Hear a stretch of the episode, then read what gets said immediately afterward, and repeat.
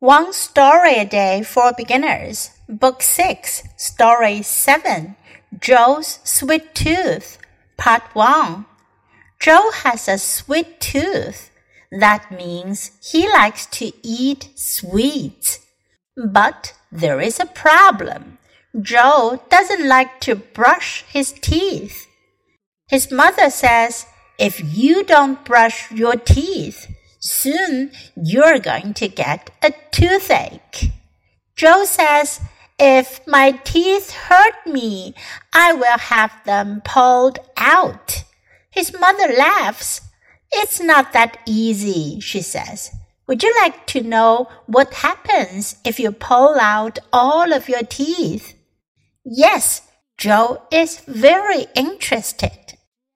这个故事讲的是 Joe 乔 的牙齿 tooth，sweet tooth 是什么意思呢？如果你说某个人 have 或者 has a sweet tooth，并不是说他有一颗甜甜的牙齿，而是指他喜欢吃甜食。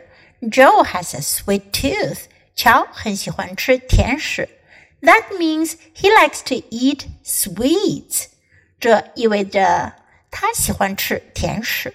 but there is a problem. 可是有个问题，Joe doesn't like to brush his teeth.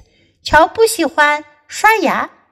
His mother says, "If you don't brush your teeth, soon you're going to get a toothache." 妈妈就说了，如果你不刷牙的话，很快你就会牙疼的。Joe says, "If my teeth hurt me, I will have them pulled out." 乔就说了：“如果我的牙齿疼起来，它让我疼的话，那我就要把它们都拔掉。” His mother laughs，妈妈就大笑起来。It's not that easy, she says。她说：“这可没那么容易。” Would you like to know what happens if you pull out all of your teeth？你想不想知道，如果你把你所有的牙齿都拔出去，会发生什么事吗？Yes。Joe is very interested. 好啊，乔很有兴趣知道。So would you like to know？你想知道吗？别忘了收听下一节的故事。Now listen to this story once again. Joe's Sweet Tooth, Part 1. Joe has a sweet tooth. That means he likes to eat sweets. But there is a problem.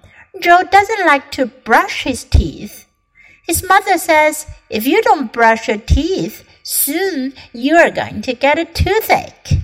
Joe says, if my teeth hurt me, I will have them pulled out. His mother laughs. It's not that easy, she says. Would you like to know what happens if you pull out all of your teeth? Yes, Joe is very interested.